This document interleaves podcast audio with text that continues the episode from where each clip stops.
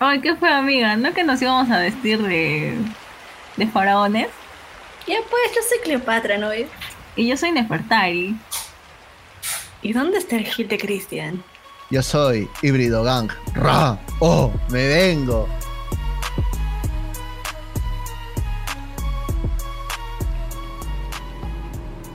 Buenos días, buenas tardes, buenas noches. Mi nombre es Kat y este es un nuevo episodio de Mad Catherine Podcast. Hoy nos encontramos con Cristian. ¿Qué tal chicos? ¿Cómo están? Buenas noches. Con la poderosa Andrea. Hola chicos, un gusto como siempre. Y quien les habla. En esta ocasión vamos a conversar, discutir sobre pesadillas clásicas, un 2 de noviembre. Así es. Bueno, para empezar, ¿qué hace que un personaje pese a ser un clásico, figura por sí solo. Bueno, a mí en particular me parece que para que algún personaje de horror o pase a ser clásico o sea una figura, tiene que... Eh, bueno, en particular todos estos personajes que ahora vemos han sido creados en los 70s u 80s bajo el género slasher, ¿no? Podemos mencionar a Michael Myers, a Jason Borges, a Freddy Krueger y, todos estos tienen la característica de que fueron generados en un cine de bajo presupuesto, ¿no? Y que poco a poco fueron escalando. Me parece que ese tipo de cultura o subcultura que había en ese entonces hizo que se hagan populares al día de hoy, ¿no? Y también este, la forma en la que los trabajaron o es que los crearon, ¿no? Que eran prácticamente invencibles o sobrenaturales y simplemente llegaban y generalmente siempre mataban a los, a los adolescentes calentones o algo por el estilo, ¿no? Claro, ¿tú qué piensas, Andreita? Mm, creo que en general, si hablamos de lo que hace un personaje trascendente, hay tres puntos. Que esté bien construido, que tenga una buena historia con coherencia, sus motivaciones correctas, que tenga escenas o frases épicas y el diseño. En el terror es muy difícil encontrar una historia bien construida. Hay excepciones de las que vamos a hablar, lo que yo considero. Pero más que todo creo que en el terror, en cine, bueno, de monstruos, de horror, creo que predomina el diseño. Que un diseño sea sé que realmente dé miedo o que por lo menos te haga sentir como cositas viéndolo, o sea, cositas malas en ese sentido, no como, no sería raro. Este, sería extraño. Creo que el, diseño en terror es muy importante para que un personaje sea trascendente. Sí, a mí estás dejando, estás dejando a plena vista tus fetiches, Andrea. Ah, ya bueno, yo, yo creo que para que sea una figura icónica necesita simplemente una buena historia. Creo que una buena trama, a pesar de, o sea, también tiene, tiene que ver mucho, ¿no? Cómo, cómo es todo eso, pero siento que una buena trama hace una buena película. Nada más que decir. bueno chicos, pasando a, a esto, eh, dígame cuáles son sus dos personajes favoritos del cine del horror. justo, justo sobre, sobre, esto que mencionas, sobre una buena trama, no sé si, si, si antes de pasar a, este tema que mencionas, cabe mencionar que, por ejemplo, Tiburón es una película de suspenso, pero en sí el, tiburón en sí mismo no es que tenga un gran trasfondo, ¿no? Pero es un gran villano. Eh, eh, a diferencia de, por ejemplo, Leatherface o este Freddy Krueger, ¿no? Que supuestamente abusaba de niños y fue quemado. Y ahí sí te dan una construcción de un personaje un poco mejor, ¿no? Claro, es que ah. también creo que es eh, la sensación que causa en las personas la película, ¿no? bueno, a todos le da miedo el tiburón. ¿A quién Claro, eh, entonces me parece que fuera de la construcción del personaje también habría que adicionar la forma en la que plantean este, la película, ¿no? Es decir, eh, mucha, mucho peso para que ciertos personajes hayan pasado a ser icónicos tiene que haber sido trabajo del, director o de quien los creó, ¿no? Eh, esto se da principalmente, me parece, en las primeras películas que se han podido hacer de estos personajes, ¿no? Porque ya como sabemos, muchas de las secuelas son este, malísimas. Ah, son, son, malísimas o no le hacen justicia a las primeras dos o tres películas que se pudieron hacer, ¿no?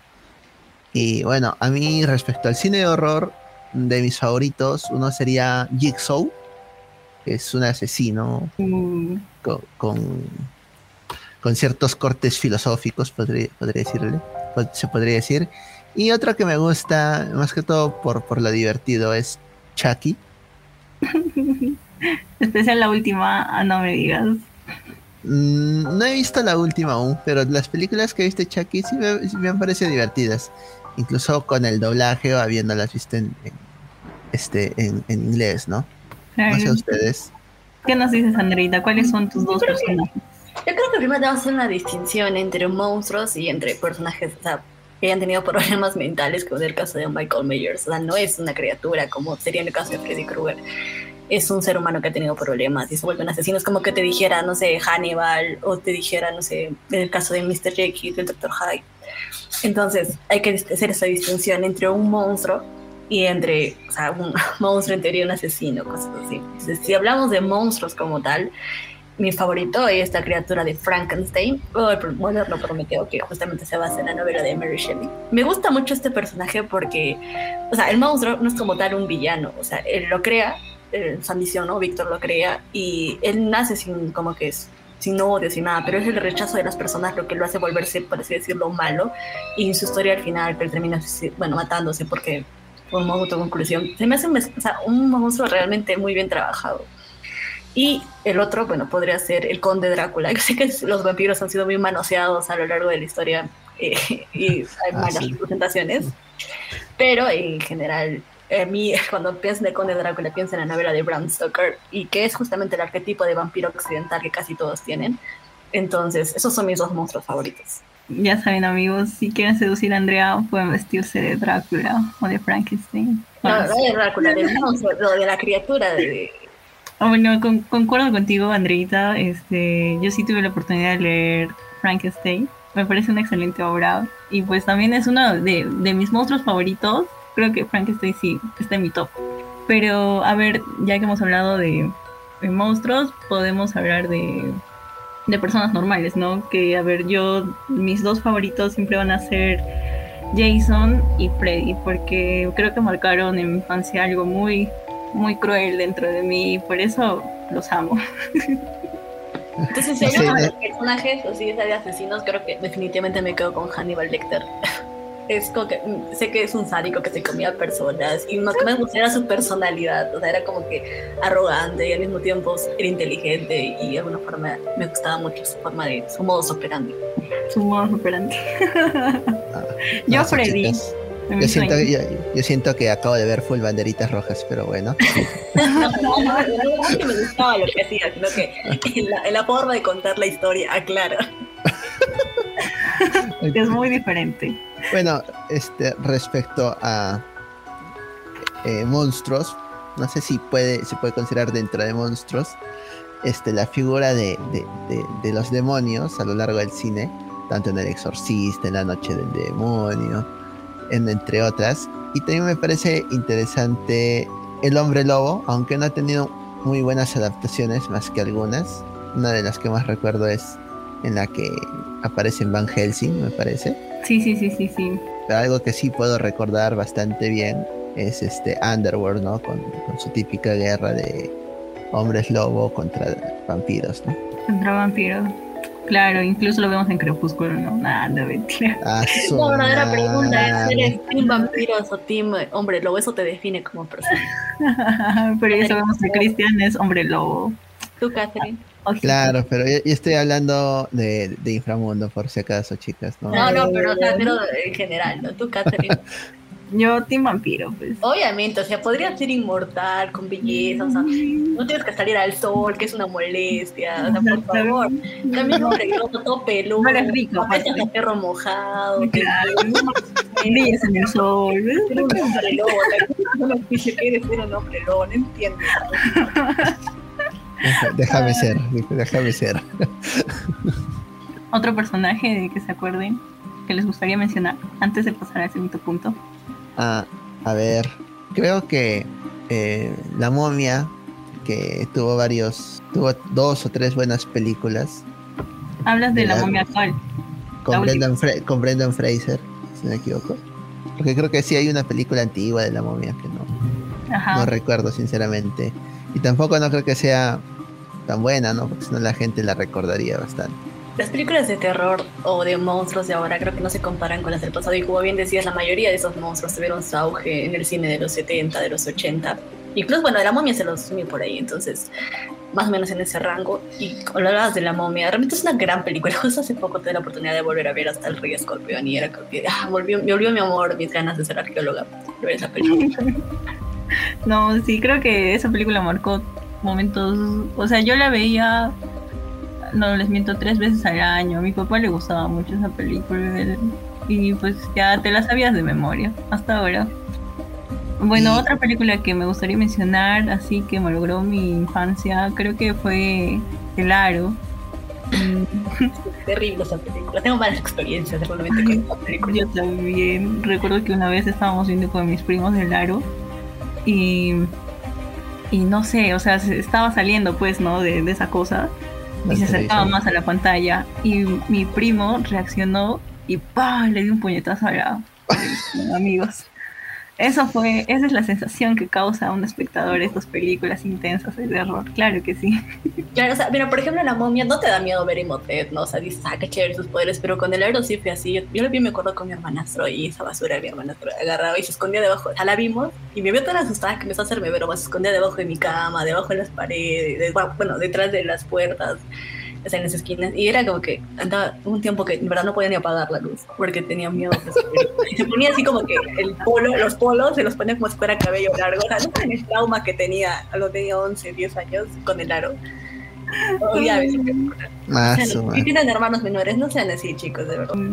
Pero eh, otra, otra saga que me parece que no es muy, muy popular, este, de la misma forma que puede ser Freddy Krueger o, Jason es Hellraiser, ¿no? O Pinhead, o sea, no, tiene tanta difusión, bueno, por lo menos de este lado del mundo, ¿no? Pero me parece que sí debería de, ser más difundida, porque sí es un universo bastante interesante, ¿no?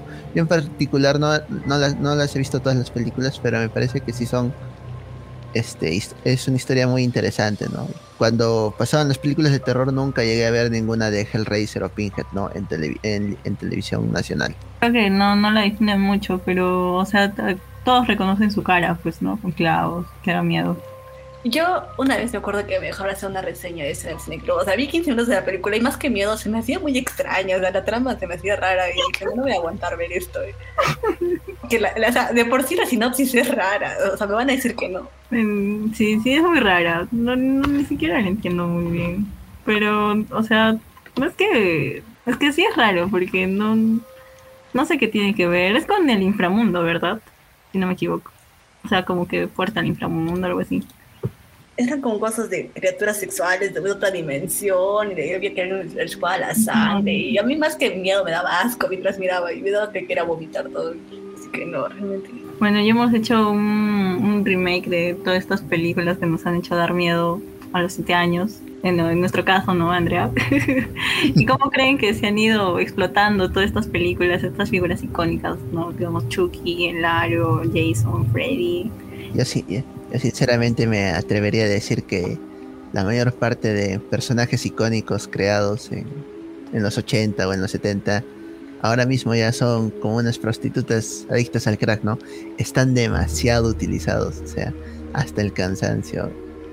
Agradezco un crossover entre Jason y Freddy Krueger, pero todo lo las, las cinco películas anteriores a de Jason creo que no las necesitábamos de la misma forma, algunas películas de Freddy Krueger tampoco eran necesarias. Eh, de la misma forma, varias películas de Michael Myers creo que tampoco fueron necesarias. Claro, pues no, porque creo que hay siete Halloween, si no me equivoco. Justo ahora que hablan de Halloween, me acuerdo que un poco en el 2018, no me acuerdo, equivoco, se estrenó la última película que fue 40 años después, algo así. Y de verdad, yo a mí no me gusta, a mí no me gusta ver mucho cine de terror así como tal, o sea, de de asesinos, de, de, de fantasmas, no me gusta. Pero es la única película que vi en el cine y fui con mi tía. Y la película, o sea, yo pensé que me iba a asustar, pero me daba tanta risa, o sea, las actuaciones de la chica eran terribles, era como que yo me mataba de risa en el cine, o sea, ella estaba llorando de risa y la gente me empezaba a ¿qué, qué pasa? O sea, ¿qué se está riendo? Pero era tan mala, o sea, para que yo diría que una película de terror es mala, ella es muy, es, bueno, el suspenso en ese caso, ya es demasiado drástico porque a mí me asusta todo. Entonces, sí, a veces creo que hay cosas innecesarias y están mal hechas encima que desprestigian al personaje. Y justo hablando de eso, está el tema de los vampiros, ¿no? A mí me gusta mucho la criatura como tal. Y han sido, como les mencionaba antes, muy manoseados. Y especial por Crepúsculo, creo que ahora tú dices un vampiro y no te da miedo porque dices, ah, el que brilla. Entonces, pero no es nuestro. pero, pero si preguntamos en teoría, los vampiros no que, que sí deberían aceptar. Por ejemplo, o sea, películas como Nosferatu o entrevista, por ejemplo, ni siquiera tanto de terror. O sea, por ejemplo, entrevista con un vampiro no es de terror como tal, pero creo que te, hace que, te impone respeto hacia los vampiros. O sea, lo, hace notar como un personaje más siniestro, ¿no? No no tan peace love como. Claro, no tan peace love como los de Crepúsculo. O sea, en mi casa hay una tradición de molestar al hermano menor, y entonces a mi hermano solía molestarlo diciendo que era un vampiro, y entonces yo solía ponerme dientes falsos y molestarlo así. Y ahora quiero hacer eso con mi primo, y no me cree porque he visto esa película de Drácula de, de Adam Sandler y se ríe, entonces cree que es chiste, pero no, amigo, los vampiros deberían dar miedo. O ser guapos como Brad Pitt, pero no es el punto. Entonces, sí creo que han sido muy manoseados y han ido perdiendo el respeto hasta cierto punto. Bueno, habría hablado de vampiros, creo que solamente ahora. Bueno, pienso en Morbius, ¿no? ¿Qué, otra connotación le van a dar ahora de superhéroe cuando se estrene? Ah, exactamente. Ah, Justo hace poco se estrenó su, su, su tráiler y sí me parece divertido que ya no se lo tomen tan seriamente, de alguna forma, con este chiste de soy Venom, no, que diga soy Morbius. Pero no sé, esperemos que por lo menos conserve algo de los orígenes del cómic, ¿no? Que es lo importante. Justo creo que tú, Catherine, hablabas de los zombies, pero a mí nunca me han dado, o sea, como lo representaban en algunas películas, no me daban miedo, como tal, como caminaban lento y, y escapar así. La única vez que corrieron rápido fue, creo que en Guerra Mundial Z. Eh, pero en Guerra Mundial Z sí dan miedo. Ahí sí dan miedo porque corren. claro, Pero, o si no, en esa película de, de Will Smith, en la que matan a su perro, yo soy leyenda, creo. Claro. Claro. Ah, ahí, también eran, ahí también eran bien, bien jodidos los zombies. Entonces creo que estamos de acuerdo en que un zombie da miedo si es que corre. claro, porque si salen, pues cuál es el chiste, pues, o sea, que son hábiles, así que tres mamuros y que son más ágiles que tú, creo que ahí sí dan miedo. Claro, sí, o sea, los zombies sí han sido muy, muy, muy, muy utilizados. Este, hay pocas películas en las que sí pueden dar miedo. Pero me parece que otro, otros personajes, pero eh, que han sido muy manoseados, son los muñecos o las marionetas, ¿no? Tenemos este Puppet Master, Chucky, Annabelle. Hay otro, hay un par de muñecos más. Claro, este, ahora Annabelle es, pucha, no sé, creo que hay varias películas, ¿no? Hasta la reencarnación, no, que diga el, el antes, ¿no? De Annabelle el origen. Entonces, sí, pues no. Pero a mí en particular, eh, un, un, un, corto de terror que reivindica a los muñecos como tal, es este corto de El creador de muñecos o The Doll Maker, que sí te da un poco de miedo. Y es un buen corto estén, lo, pueden ubicar en YouTube. Y sí me parece que es bastante, bastante bueno. Hablando de muñecos también, creo que hay, si no me equivoco, hay una película de, de esta marioneta que es de niño. ¿Se acuerdan? No sé si la hayan visto. Que al final, o sea, él hacía travesuras en la casa. Era un, un una... Una Pinocho. Ajá. Uh, como, ah, como, como, un marinerito. Ajá, ajá. Es Pinocho. No, no es Pinocho. Pinocho, Pinocho es buena onda, hasta donde sabemos. No, no, la historia original de Pinocho da miedo. La historia original de Pinocho da miedo.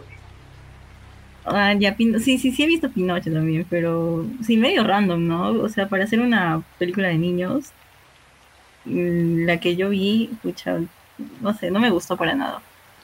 Bueno, ya continuando con esto de la explotación de estas figuras icónicas, yo sí creo que que es un poco eh, complicado, ¿no? Llegar, digamos, al, al boom de ahora, o sea, hacer, bueno, Annabelle ha llegado a ese boom, ¿no? Por ejemplo, los Avengers tienen como que los encuentras desde tu destapador de chelas del Capitán América hasta los disfraces, ¿no? Entonces siento que para el cine de terror es un poco complicado llegar a ese nivel. A menos que ya estas figuras son explotadas como Freddy, Jason, pero algo que sí me parece rescatable es este de, una u otra forma que han logrado crear este universo de, de entes paranormales tal vez de, los Warren, ¿no?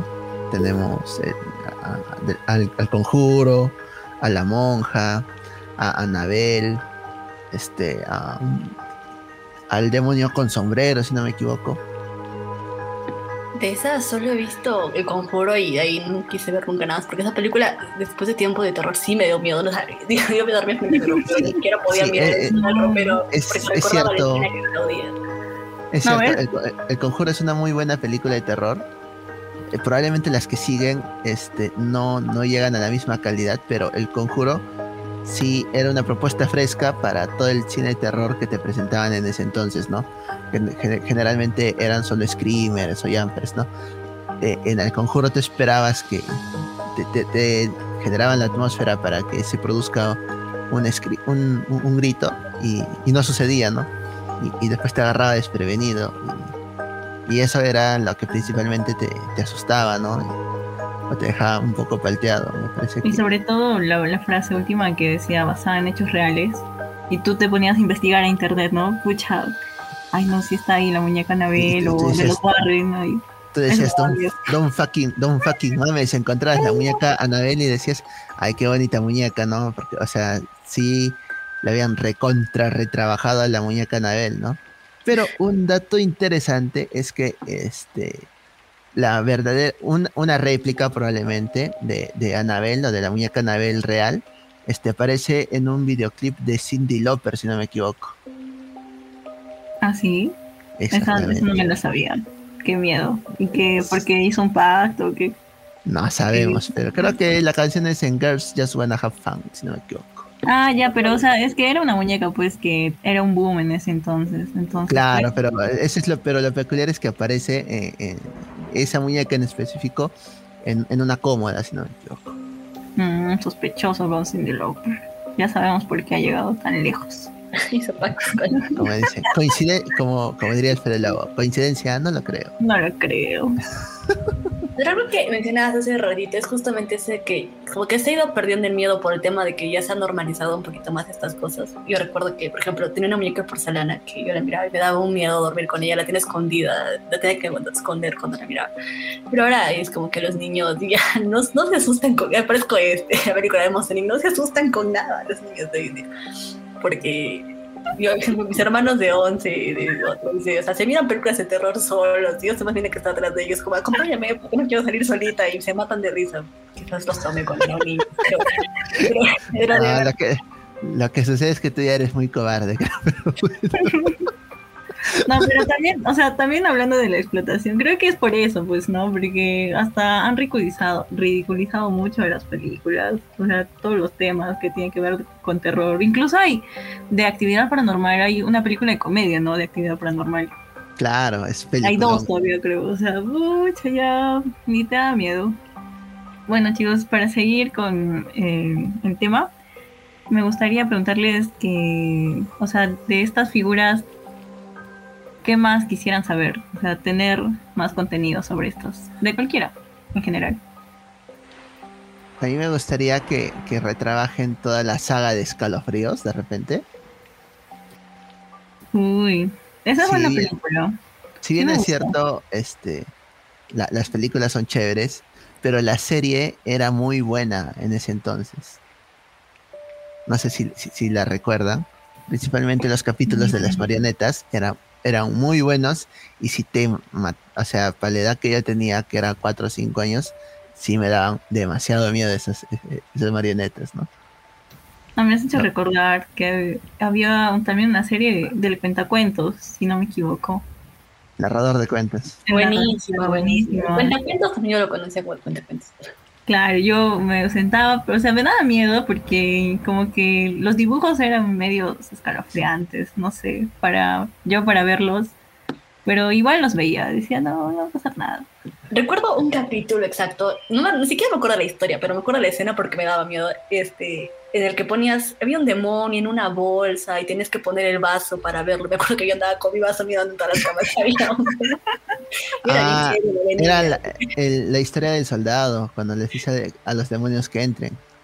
No recuerdo, no recuerdo la trama, pero recuerdo que justamente por el vaso, o sea, tú mirabas al demonio cuando lo ponías. No mejor si era un vaso, un cristal, pero... No, era, era, era, una copa en la que si, la, si mirabas a una persona a través de la copa y veías que aparecía a su lado la muerte, es que ya este compadre ya estaba para el otro lado. Sí, yo andaba haciendo esas cosas. De niña era bastante crédula, bien pendeja. Me, me quedé así, pero ya. no, se, no, se, no, se, quita eso ya después. Es que esa, es una de las razones por las que los niños de ahora no tienen miedo. pues O sea, en nuestros tiempos había esa clase de películas. Incluso, ¿saben que este, me hacen recordar de esta serie de alienígenas de dos, de dos policías del FBI, Proyectos Secretos X? Ah la X-Files. No, ah, esa, claro. esa, esa tonada o el, sonido de, en serio, solo escuchar eso a las 11 de la noche ya te cagabas de miedo y decías, no, ya tengo que ir a dormir.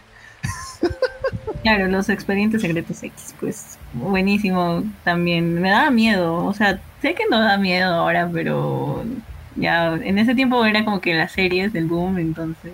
A mí, con, con 10 años, claro, 10 años, 11 años, yo escuchaba esa tonada, era ya como la alarma para irse a dormir, pero no, no la manas, ya voy a dormir. Y hace poco estuve viéndola ya solo porque eh, eh, era parte del bucket list y, la sacaron de Amazon, pero sí, este, me gustó, era bastante interesante la premisa, ¿no?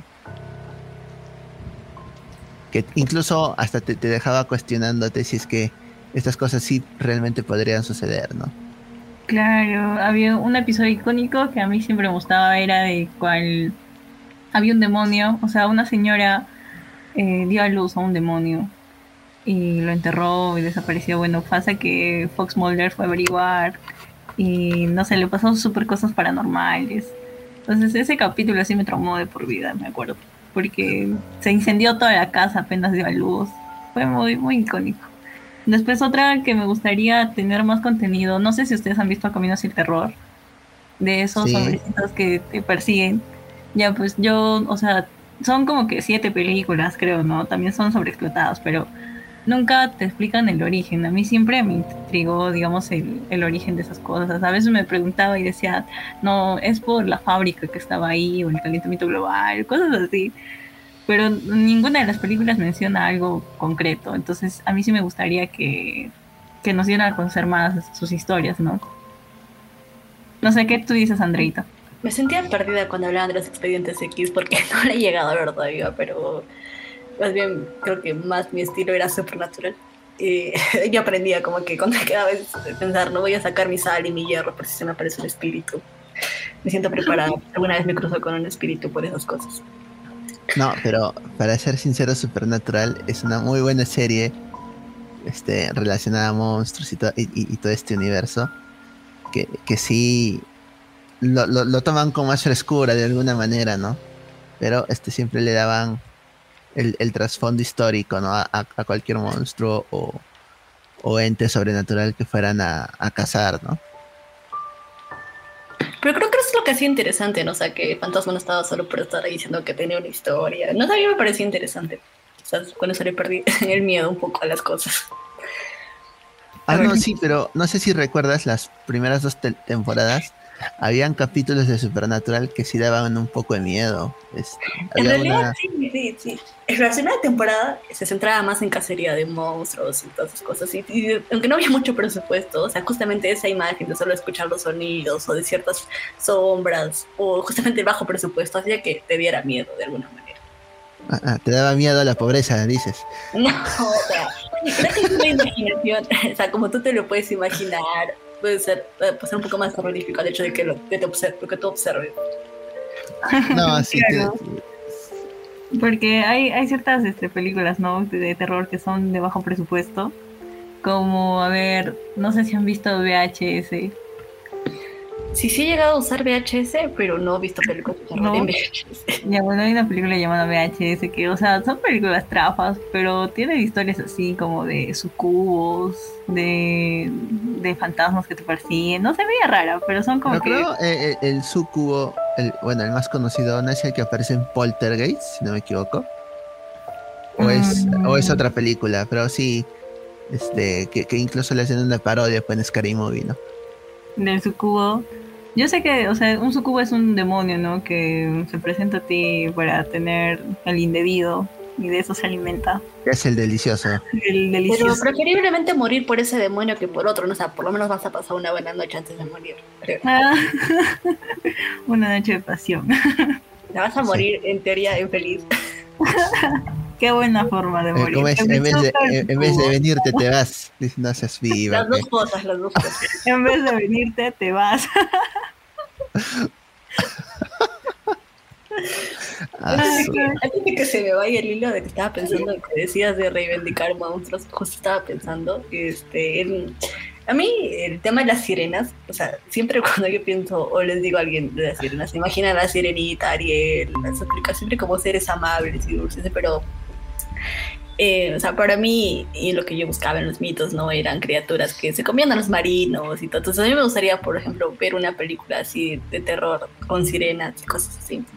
Me parecería interesante. Sé que hay, pero no son muy conocidas o no son muy buenas, pero sí o me sea, te gusta. un, poco, un poco similar a las sirenas que presentan en Piratas del Caribe, si no me equivoco. Algo así, pero como protagonistas. o Eh, como- no, claro, o sea, obviamente como protagonistas. Sí, te entiendo. No, pensándolo bien, creo que no, no hay mucho tema de sirenas. Nunca he visto una película que tenga de protagonista de sirena y que me dé miedo. ¿Qué pasará? Bueno, entrando a esto de las sirenas, y ¿qué piensan ustedes del Universal Dark? Como por ejemplo lo que nos viene presentando Universal antes, ¿no? La momia, Frankenstein, el hombre lobo, que, el hombre invisible. Eh, a mí me encantó esa película del hombre invisible. Me tenía, también me tenía traumada de niña porque yo quería saber quién era el hombre invisible. Y cuando se quitó las vendas, pues no había nadie. y No sé, que se pero- hizo una cara de piel así. No sé, me parecía esto, esto, esto ya sucedió, o bueno, de alguna forma. Este, hay una película llamada La Liga Extraordinaria. Eh, y, que junta fue, se hacen la de San Martincito, ¿no? Juntan a Perro, Pericote y Gato, ¿no? Teníamos algunos personajes de, de obras históricas como Alan Quatermain de Las Minas del Rey Salomón, a Tom Sawyer, pues teníamos al Dr. Jekyll and Hyde, si no me equivoco, al Hombre Invisible, a Dorian Gray, y entre otros personajes, ¿no? No estaba Drácula en sí, pero creo que sí estaba este, su esposa o una vampiresa, si no me equivoco. Entonces me parece, sí es una idea interesante, eh, solo que sí deberían de ponerle P5 soles de voluntad, ¿no? Porque este, las películas que nos han entregado hasta ahora de, bueno, particularmente a mí, la, momia que, que intentaba iniciar este universo, no me convenció ni me gustó mucho, ¿no? Mejor empezaba la, el universo, la película de Drácula, ¿no? Con, ah, con Luke Evans, si no me equivoco. Ay, no, qué horrible película es esa. O sea, realmente todas las películas de Drácula que he visto, la película de Luke Evans, que es justamente Drácula, la historia jamás contada, es, no sé, yo me quedé dormida a mitad de la película, se me hizo muy tediosa. Para mí la mejor versión, bueno, las mejores versiones de Drácula en ese sentido podrían ser la de Terence Fisher del 58 con Christopher Lee o la de Francis Coppola en el 92, justo cuando está pues Gary Oldman, Winona Ryder, incluso tienes tres Oscar y todo, o sea, creo que son las mejores adaptaciones de Drácula en ese sentido, pero Ah, la no. de Luke Evans, terrible, no, no, no, no la mencione, vas a renegar si la menciona.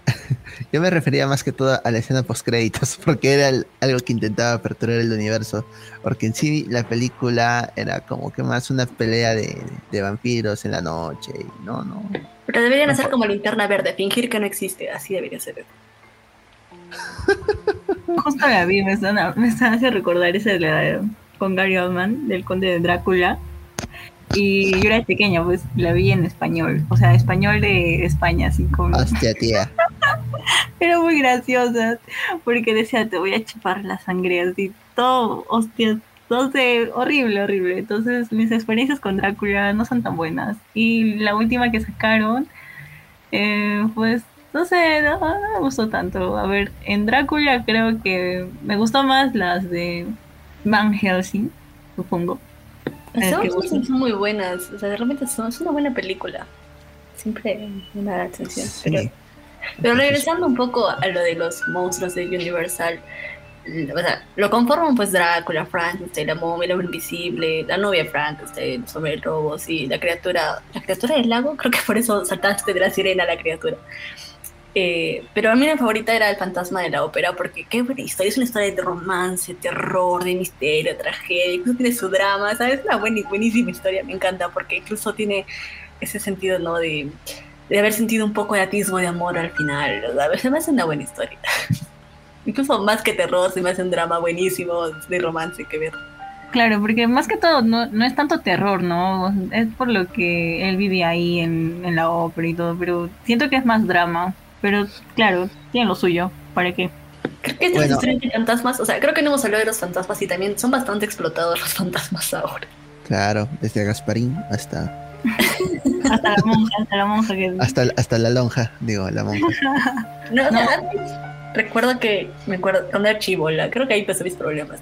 Cuando tenía cinco, no sé por qué mi mamá me dejaba ver los 13 fantasmas y la ponía en bucles. En vez de ver dibujitos, de ver los 13 fantasmas en bucle, en bucle, en bucle. Y de ahí ya películas de fantasmas no, no, me, no me gusta. Realmente es como que soy bien cobarde con las cosas de fantasmas. O sea, prefiero un monstruo, prefiero un monstruo realmente. Que se parezca un vampiro o lo que sea, pero no un fantasma. O sea. Es por lo que tiene que ver con, con, el, con Dios y con el infierno, ¿no? Que esas cositas, no sé. A mí también me causa terror. Confirmo contigo, Andrea, soy una maricona. Pero igual las veo porque me gusta. Me gusta la sensación de sentir eso. ¿Algún fantasma así que te haya hecho no querer ver nada? Andrea. O sea, uno real o cómo así. Ah, también si quieres cuenta real, ¿ah? no hay problema. El que se come su comida. no, no, de verdad me pasa cosas en mi casa. No sé, es que siempre eso es gracioso. Yo tengo miedo, cosas así, pero también soy bien escéptica, porque en mi casa a veces dicen, sí, yo he visto una sombra, que yo he sentido tal cosa y tal cosa. Y yo nunca, o sea, me he quedado de madrugada en mi sala estudiando y yo jamás he sentido ni visto nada. Y digo, o sea, si estoy tan miedosa, me se debería parecer o algo, pero también soy, sido hasta punto escéptica. Y a veces mi familia me pone en esa contradicción. O sea, tú, por ejemplo, eres agnóstica. No deberías no creer en los fantasmas. Entonces, como que me pongo fuerte y digo, ¿sabes qué? Son huevadas, ¿no? Y, y, y creo que por eso, en ese sentido, siempre digo, se están inventando. O por lo menos nunca he tenido una experiencia como tal. Me han contado, pero nunca yo he sentido, no tengo una experiencia paranormal, por así decirlo. No sé si ustedes se han tenido. De repente el, fantasma de tu casa es considerado y no se te parece, ¿no? Dice, de repente, es considerado conmigo, quién sabe, ¿no? Pero realmente no. nunca, o sea, realmente en todas las casas que he estado, Nunca, lo máximo que llegó ha sido psicosear de nuevo. Y esta es otra vez. Creo que este va a ser el podcast de mis traumas de la infancia. otra historia es que. Acá reviviendo los traumas. Sí, o sea, yo creo que por eso, no sé, agarra y estábamos en la casa de mi tío. Y en la casa de mi tío habían velado bastantes personas. Y me tenía que quedar sola de noche. Tenía, pues, que 12. Y me iba a quedar solita. Y no había nadie, no había nadie. Entonces mi hermanastro de nuevo, siempre un amor de persona, me dice, Andrea, quédate con los fantasmas. Y yo me quedé pues traumada. Estas, se fueron como dos horas y yo estaba sentada en la ventana con todas las luces prendidas. Y yo, yo juraba que sentía ruidos, pasos que tocaban la puerta. Estaba por llorar. Y resulta que había ratos en la casa, ¿no? Y eso es No eran fantasmas, eran ratos. Eran fantasmas, eran ratos. O sea, por eso digo, nunca he tenido experiencia como tal. No sé si son considerados o no, pero nunca he tenido experiencia como tal. Pero hablando de fantasmas, creo que, o sea, para mencionar películas sería bueno los exorcismos, ¿no? O sea, también hay muchos, muchas películas de exorcismos. Ninguna les ha dado miedo. Bueno, a mí. Bueno, a mí la que más miedo me dio en su momento fue El Exorcista, ¿no? un clásico, o sea, esas películas sí es un clásico, que sí daba miedo, también me daba miedo el exorcista. O sea, sí está muy bien hecha, creo que esa película, sea el año en que la veas, o sea, por primera vez, sí, sí les va a dar miedo, ¿no? De una u otra forma. Además que eh, si es que aún se sigue, estas personas siguen llevando de una u otra forma eh, una educación religiosa, hace que e, ese, ese, componente hace que te asustes más, ¿no? O hace más interesante la, la ecuación al momento de, de ver la, de, ver esa película. De ver la película, claro. Porque no sé, a ver, la última que me dio miedo, creo que la del conjuro, cuando, porque ahí también hacen exorcismos, ¿no? Entonces, así me dio miedito. O el exorcismo de Emily Rose también. Buenísimas. Y amigos, pasando a de, de monstruos icónicos, también nosotros en nuestra cultura tenemos monstruos icónicos, ¿no? Como por ejemplo en la sierra, en la selva, hasta aquí, ¿no? Con la misma Mónica a veces se nos presenta. y quisiera que me cuenten si alguna vez han escuchado alguna de esas historias, ¿no? Como el Cariciri, el Tunche, el Muki, o qué piensan de esas historias. A mí en particular me parece muy interesante la existencia de estos personajes, tanto en Arequipa como en, en, otras regiones, ya que son historias que eh, fueron creadas por el folclore, ¿no? Para hacer asustar a los niños, para que se porten bien, eh, cuando eh, es como el equivalente al, al boogeyman, ¿no? A lo que conocían en otras ocasiones como el cuco o cosas por el estilo. En este caso, en la selva probablemente les decían que si no comían su comida, el tunche se los iba a llevar, o que si estaban hasta muy tarde en el río, el tunche se los podía llevar, ¿no? Y de la misma forma como en los Andes, ¿no? Que la jarjacha o el pistaco te puede pescar, o que no vayas a la montaña muy tarde porque te puedes encontrar con un muki y cosas de ese tipo, ¿no? No sé ustedes qué opinan. Yo creo que son cosas que deberíamos explotar, no solo que se quede el folclore. A mí me gustaría ver una película peruana así, pero de terror, que, explore todos estos diferentes monstruos o leyendas o mitos que hay en diferentes ciudades. Digamos una recopilación de, no sé, de, cortos así de cada ciudad con una leyenda. Sería muy chévere. Creo que sería interesante. Allá, por ejemplo, en mi pueblo, en Moquegua, una leyenda muy conocida la del toro del Cerro Baúl, que siempre decía que escuchaban, incluso los mismos pobladores en la actualidad decían que escuchaban cadenas en las noches. El toro del Cerro del Baúl. Ese cerro No, sí, o sea, no, no, no, sí, pero, o sea, no sé si nos puede dar más contexto este, de, cómo es que ese toro llegó ahí. No, tampoco sé cómo llegó ahí, pues caminando, pero yo no sé cómo llegó. Ah, ah, pendeja. Pregúntale tú, pues, ¿cómo has cómo, ¿Cómo has venido? No, pero un, dato interesante del cerro El Baúl es que solo existe un camino para subir.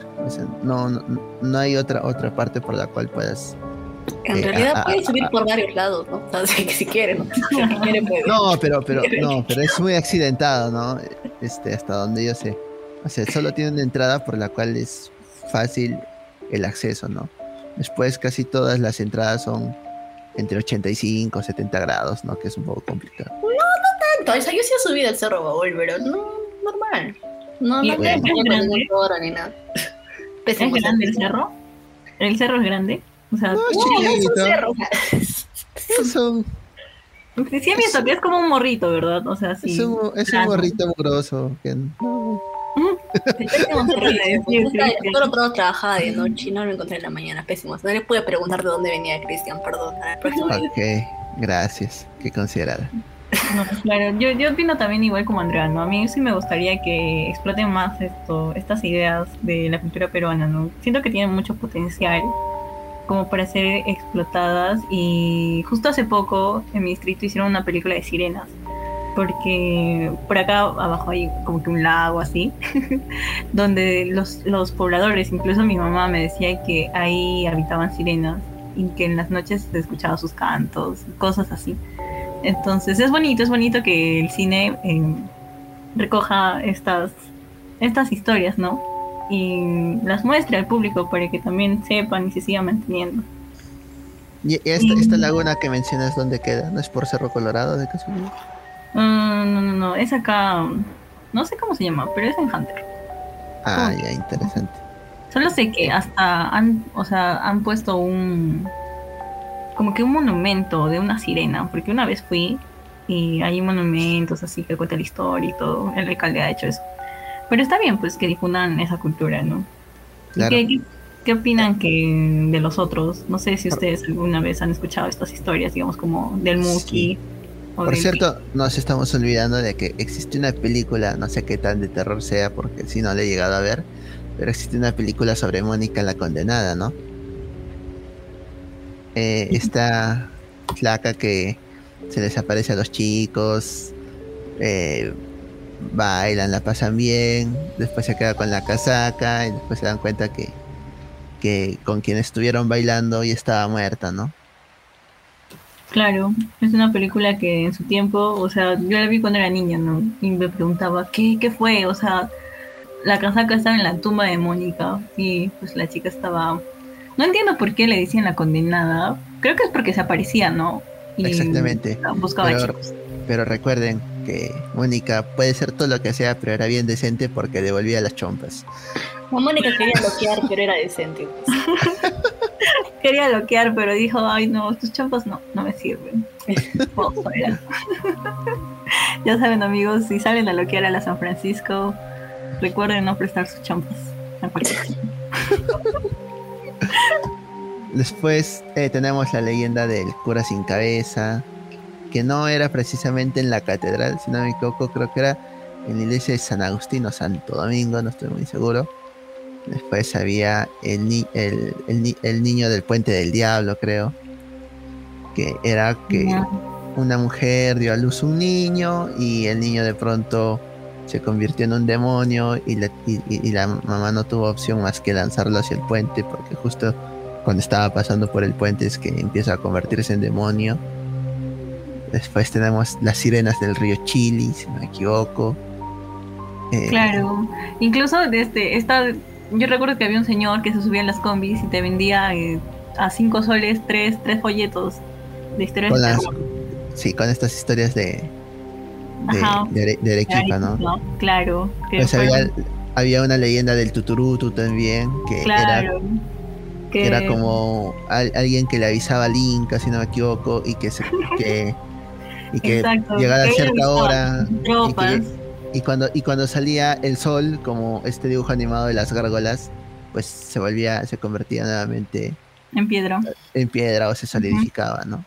Claro, también el demonio de la catedral, o sea, infinidad de estas cosas. No sé si Andreita tú alguna eh, vez Ayuda, me siento sin contexto. Persona que no creía en Arequipa presente. No, es que te digo que antes en nuestra ciudad eh, un señor, bueno, varios señores vendían estos folletos, pues, ¿no? De terror, exclusivamente de mitos arequipeños, en los cuales eh, tu abuelo o tu mamá te los contaba, o incluso tú mismo te los comprabas y lo empezabas a leer y te traumabas, pues, ahí con la Mónica y con el tuturuto y pues, así, infinidades de cosas. Y con el tiempo ya, bueno, ahora nunca más lo he visto al señor. O ya no miro a gente que vende estos folletos. Exactamente. no he, la verdad no he escuchado de los mitos que ustedes, bueno, de las leyendas, cuentos que ustedes están mencionando, pero sí me estaba dando cuenta que varios de las criaturas que mencionan, eh, por lo menos se repiten en casi, bueno, en las leyendas que yo escuchaba de Moquegua, por ejemplo, el de la, las sirenas de la catarata de Muyesaja, o de la mujer de blanco que está en la, en la calle, que no se en esa calle. Otro, por ejemplo, otra cosa como que hay que ver, esta casa de las serpientes y la mujer que se convirtió en tinaja. Son los únicos que me acuerdo. Pero creo que sí, en cada región tiene su propio, como su propia mitología y sería interesante explotarlo. En la sierra creo que es más el muki, los chinchilicos. Y yo me acuerdo que justo preguntabas tú, Caterina, sabíamos escuchar una historia. Mis papás, bueno, mis abuelos, mis tíos son mineros. Entonces siempre se cuentan entre los señores, los caballeritos, ¿no? Que ellos, supuestamente, no sé si creerlos o no, pero que sí ellos habían visto, que sí les parecía y tienen que llevar su ofrenda, su coca para darles. Que siempre cuando entraban ahí te llevaban su coca y lo dejaban en una esquinita para que no les pasara nada. Y eso está muy arraigado en realidad en la sierra, por lo menos por la experiencia que yo he tenido al viajar, al ir. Si esto sigue muy arraigado hasta el momento, hasta el día de hoy, estas creencias, estas tradiciones. Claro, por, por eso se sigue perdiendo gente, porque los usan para pagar el cerro. Eh, pero... se cae a tu casa, pues. Yo estoy buscando uno. pero en, realidad este tema del Muki, del Chinchilico, que son este criaturas eh, que, aparentemente viven en, los cerros o en las minas. Este, alguna vez escuché la historia de que el Chinchilico alguna vez se presenta como un niño desnudo, ¿no? Que te lo cruzas a la medianoche, dos de la mañana y tú dices, no, o sea, piensas, ¿por qué hay un niño desnudo, no? Pero en realidad es un chinchilico. Que sí, algunas personas me han contado que los han visto, ¿no? Que, eh, ya depende de cada uno si es que se cree o no. Pero sí me parece que son historias muy interesantes. Sí, en, en, la mina más que todo creo que hay muchas historias, ¿no? claro, después cuando te dicen hay otra historia sobre la serpiente de oro, si no me equivoco, o algo por el ah, estilo. en, el, Cusco, en el Cusco creo que, salía de la laguna. No, es que si estás por un, por un cerro, de pronto ves una serpiente o algo dorado, para que no se escape y puedas atrapar ese, ese oro, aparentemente, este, lánzale la primera prenda que tengas a la mano o algo encima para que aparentemente lo atrapes, ¿no? Esa Ah, es una de las- esa no esa la de ¿Con el oro? Pero soy Ese- rico o no? Eso me interesa. Eso es Sí, oye, esto sí me interesa. Claro, Sí me todos nos interesa. interesa. O sea, ¿lo chapo o no? Otra criatura a mí Sí. que me parece interesante, que es de la Amazonía, es, ¿cómo se llama? Ya- Yacuruna. Yacuruna, que es como eh, el monstruo del lago en, en versión peruana, en la que está, bueno, es un personaje con características anfibias, ¿no? Entonces sí que siempre está con sus sandalias y un modo tortuga y un cinturón de forma de serpiente. Ah, Creo que es tú me estás interesante también. Modo tortuga. Tú me estás diciendo de la selva su capa. A ver, el, el de la selva es el que me gusta en Tunche, porque yo tuve la oportunidad de ir y los pobladores contaban pues sus historias de que uno de ellos se perdió y que dice que un hombre, o sea, tú estás caminando en la selva y un hombre te dice, ah, por aquí es el camino. Y Ah. te, lo- te mete hasta el fondo, pues. ¿Cómo? ¿Cómo? Ah, Tranquila, fe. O sea, te dice, yo conozco, yo conozco la salida, porque ya es noche, pues. Entonces ya te mete hasta el fondo y los pobladores dicen, pucha, ¿qué ha pasado con mi hijo? Le preguntan a la coca, ¿dónde está? Y dice que la señora en su desesperación, o sea, llamó a un chamán para decirle que dónde estaba. Y ya lo encontraron así, en, así súper lejos en, dentro del bosque y él contó su experiencia de que alguien le había llevado. O sea, el tunche, pues, ¿no? Ah, cagón el tunche. Y cagón el tuyo. Te hace la, te, te hace la del lobo feroz, fe. Que te agarra de caperucita. Ya, te, escucha, te quiere comer. ah, Todo, un- todo un misterio, la verdad, estas historias. Pero ustedes qué creen, chicos? ¿Se disfrazarían en Halloween así? Digamos, de Cariciri, en Tunche. Me parece que son muy mitológicos. O sea, Eh, con, o sea, eh, con en, en realidad, en realidad sí me disfrazaría. O sea, ¿qué les falta a, a nuestros personajes peruanos para que nos podamos disfrazar de ellos? Es que se haga una película de ellos y, tengas una idea referencial de cómo disfrazarte, ¿no? Eh, eh, no sé, no, sé si, si me hago entender. Por ejemplo, si habláramos de la misma forma que estamos hablando de estos pers- personajes, este, habláramos del hombre lobo o de Drácula, tú dirías, pero ¿qué, ¿cómo me puedo disfrazar? Me pongo una capa negra o una roja, una verde, no, no estaríamos seguros, ¿no? En cambio, como ya de alguna forma ya crearon este, estéticas para estos personajes, entonces ya, ya, tenemos un punto de referencia para hacer un cosplay o para disfrazarnos, pues, ¿no? En cambio, este, con el Tunch, el Muki, el Muki te dicen que es muy similar a un duende. Entonces, el- la principal referencia a un duende que tengo es, pues, la del duende maldito, ¿no? Ay, duende maldito. Pero, de este, Blancanieves. ah, eh, eh, sí, pero no creo. Estamos hablando de terror, Andrea. Yo, pero sí me daría miedo. Termina de hablar, Cristian, voy a contar mi triste historia con eso. Y bueno, después, eh, por ejemplo, disfrazarte de, de, de Tunche, pues tendrías que, o sea, ahorita si a mí me dicen "Disfraz- disfrazate de Tunche, no tengo ni idea de por dónde empezar ni de qué ponerme, pues, ¿no? Entonces, este, me parece que eso es lo que falta, ¿no? Generar una línea estética o algún punto de referencia para que sea más reconocible, ¿no? Este, estos, estos monstruos, tanto el Tunche como el Pistaco, la Jarjacha, el Yakruna o el Cariciri, ¿no? ¿Tú qué opinas, Andrea? Creo que hay un mercado ahí que falta explotar y falta desarrollar todavía. Si yo me disfrazara de algo, estaba pensando, me metería de un muki o de un chinchilico, pero esto, es, esto tiene, un, tiene un trasfondo esta historia. Yo de chiquita tenía mi cabello, mi cabello es sambo, ¿eh? tiene rulos, entonces cuando lo tengo corto parece como que si tuviera un gorro en la cabeza, algo así. Entonces me acuerdo que cuando era chiquita yo me daba miedo salir, entonces me paraba de noche en la cama de mi mamá, en la esquina de la cama de mi mamá. Y pues imagínate de noche, y un día mi, mi mamá abre los ojos y dice que ve una sombra con un sombrero, o sea, que parece un sombrero que tuviera mi cabello y me lanzó un zapato. En la... Entonces creo que sí la haría bien, un Qué buena forma de asustarla, Andrea. ¿Cómo le haces eso a tu jefecita? fe? Yo quería que me abriera la Es puerta. como, ¿han visto ese meme que sale el, el duende maldito y dice, ma, entonces sí me das permiso a la fiesta o no? ¿No lo han visto? No, Ay, les voy a enviar la imagen, no se preocupen. No, pero... ¿De qué te disfrazarías? Estás pasando piola acá la casa. A ver, a ver, es que, ¿saben qué? Recordando, yo vi la película de Cariciri. Eh, es medio turbia esa película, pero bueno. Claro, pero sí, la vi cuando fue chiquita, pues de ahí me traumé. Dije, pucha, ya nunca más viajo ahí, viaje interprovincial en bus, ya, no lo hago. pero, o sea, como dice Cristian, no, no, si, si la miran la película, no es como que te den algo concreto, ¿no? Mm, es como que una persona, una persona normal que se chupa la sangre o la grasa de los que, los que estén dormidos, así. Pero no te dan algo concreto y del tunche, de esos, no. Tampoco, tampoco las personas cuando tú vas te dicen que son muy, muy raras también como para caracterizarlas. Pero sí me gustaría que hagan películas de eso. Yo tengo una pregunta, no he escuchado mucho el Cariciri, pero o sea, ¿te matas, ponte la grasa o solo te la chupa la grasa? Es que, hay, o sea, en las historias, creo que hay varias, depende del lugar, ¿no? Por ejemplo, en Puno es el City, pero justo antes estábamos comentando de que no me acuerdo cuál, que también era parecido a el, lagar, el lagargacha, si no me equivoco. No, el pistaco, pero este es en la selva. En cambio, el, el como que te secaba la grasa y hacía pagos a la tierra con eso.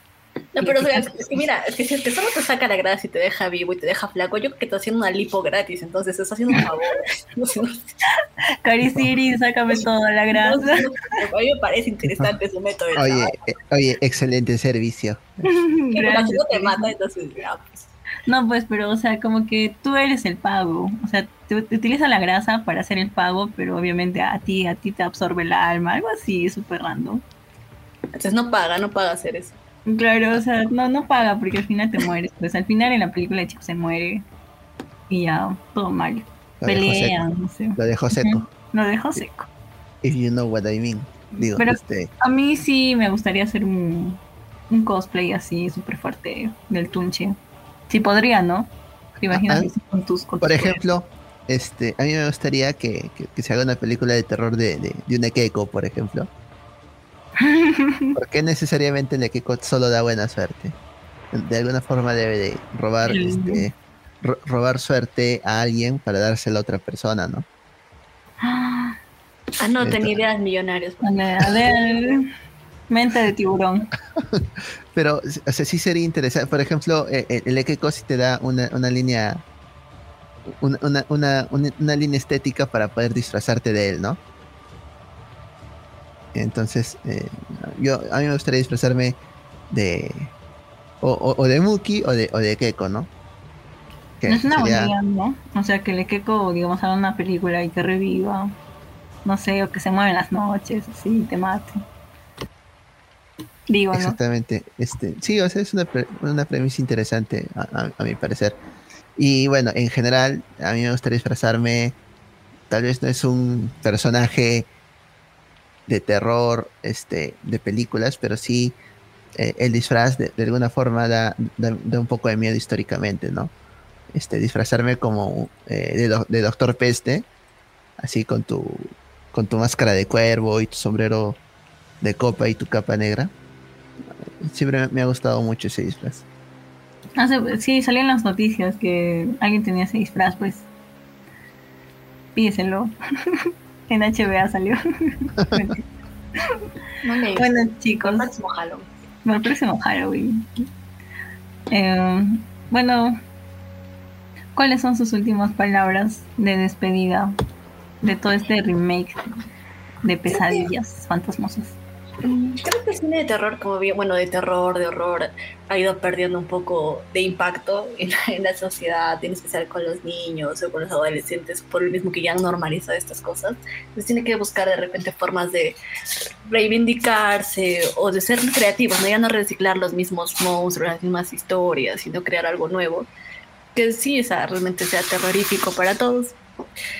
Eh, o si no, buscar otra forma de narrar la historia. Por ejemplo, en Paranormal, es una película animada que te pone a los zombies en otra perspectiva. Y eso es lo que es interesante, ¿no? O sea, puedes usar un monstruo ya clásico, pero le das otro enfoque. Entonces creo que falta en ese sentido, en el cine en general de terror y horror, darle una, algo fresco. Y en el cine, o sea, en, en la cuestión nacional, creo que hay mucho potencial que hay que explotar o seguir eh, difundiendo, ¿no? Para que sea más conocido. Digo, por mi parte, eh, me parece, como mencionaba Andrea, este, el, la mitología de nuestro país respecto a mm, monstruos, criaturas, este, sí puede ser explotada y generar un gran mercado de alguna forma, porque podría ser considerado un cine de clase B, pero de terror, y, y es algo que si ha funcionado en Estados Unidos o en otros países hace mucho, acá podría funcionar tranquilamente. Eh, después, eh, en sí, el cine de terror últimamente no, no, ha recibido muchos, muchas películas frescas que puedan reavivar este género. La última que recuerdo yo es el, el Conjuro. Después de esa, este, todas han recurrido a lo básico, ¿no? Que era los, los screamers o los jumpers y creo que no, no ayuda a la, a la industria, ¿no? Y también tener en cuenta que la calidad de efectos especiales de las películas antiguas, comparadas con los efectos especiales de ahora, hace que la gente joven ya, ya, no, ya no se asuste, ¿no? Y se dé cuenta fácilmente de que todo eso es falso, ¿no? Entonces, este, solo queda trabajar más en las historias, ya que este, hay un gran nivel de efectos especiales que se puede lograr de cualquier forma, ¿no? O de cualquier manera. Y para terminar, eh, a mí sí me gustó que revivamos estas historias interesantes sobre nuestra cultura, ¿no? Y también saber que en, en muchos lugares se repite como que lo mismo, ¿no? Pero con, con, diferentes características. Siento que tiene mucho potencial, como ustedes lo dicen. Espero que esto difunda, difunda, o sea, haga temas de conversación. Y en cuanto a las películas de terror, Obviamente el conjuro fue una, mm, una propuesta fresca, como lo dice Cristian, pero ahora último que yo vi fueron las de terror, como que medios psicológicos, las de Ari Aster, y esas sí me gustaron mucho, Midsommar o El legado maldito. Siento que um, ya salió un poco más diferente de lo que nos presentaron. Bueno, sí, justo lo que mencionas sobre Midsommar, es una muy buena película lo único que sí me hubiese gustado es ver por lo menos cómo morían una o dos personas, ¿no? Pero por el resto, este, si un compa te invita a la fiesta patronal de su... De Viraco, de, de, de, donde sea, este, piénsalo dos veces antes de ir. Muy buena elección, chicos. porque sí, este, los paralelismos entre Midsommar y, y, y algunas tradiciones peruanas, eh, firme que paltean, ¿no? Desde el agua de calzón hasta la yunza y cosas de ese tipo, ¿no? bueno chicos, eso es todo. Espero que les haya gustado mucho este episodio y no se olviden de seguirnos en nuestras redes sociales. Estamos como McCaffin Podcast en Spotify y YouTube y Cuyuy Cine Club tanto en Facebook como en Instagram. Denos like y eso es todo amigos. Muchas gracias chicos. Bye bye.